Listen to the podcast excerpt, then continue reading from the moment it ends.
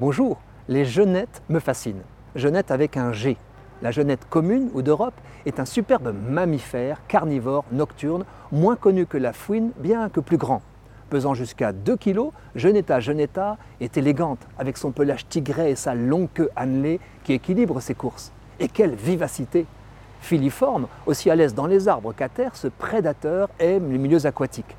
La genette fut longtemps cantonnée en France dans son cas, sud-ouest. Aujourd'hui protégée, elle serait en expansion dans l'Hexagone. Je n'ai jamais vu de genette en liberté, tant elle est craintive. Mais j'ai pu en observer, prise de nuit, dans des cages à bascule pour ragondins. Voir l'animal bondir vers sa liberté, spectacle saisissant. Hélas, je découvre parfois, au bord d'une route du marais Poitevin, une jolie jeunette renversée pendant sa virée nocturne. Occasion de sentir son odeur musquée, comme celle d'un fauve.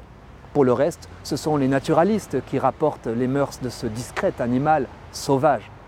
Mais est-il vraiment sauvage? L'histoire de notre jeunette montre à quel point ce mot est ambigu. C'est là que je veux en venir. La jeunette d'Europe vient d'Afrique du Nord, notre berceau commun. Or, la bête, si farouche que nous connaissons, y fut essentiellement domestique. Des envahisseurs, soit romains, soit maures, l'auraient alors introduite chez nous comme animal de compagnie. La jeunette servait à protéger les cultures des rongeurs, à la façon dont le chat domestique chasse souris et rats de nos habitations.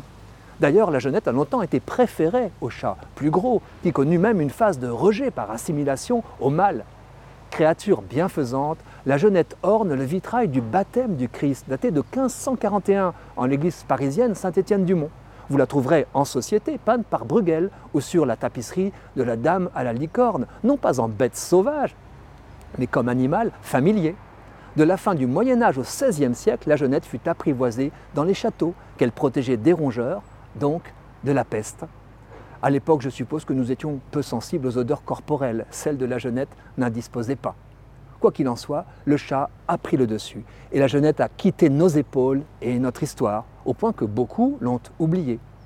Qu'un animal introduit se plaise désormais dans le marais Poitevin, paysage façonné de main d'homme et riche espace de biodiversité, montre que notre réconciliation avec cette nature dont nous faisons partie n'a rien d'une utopie.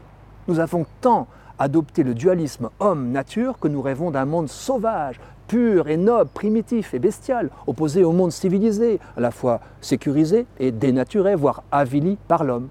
En réalité, l'idée d'une nature où l'homme n'aurait pas sa place est absurde.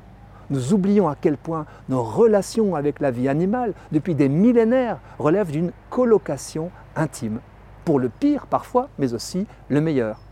Selon certains scientifiques, sans son lien avec l'homme et ses cultures, la jeunette aurait disparu de l'actuelle Algérie, sa terre d'origine, bien avant d'arriver chez nous au XIIIe siècle. Si je croisais enfin cette jeunette que je pensais si sauvage, je lui dirais ⁇ Salut la compagnie !⁇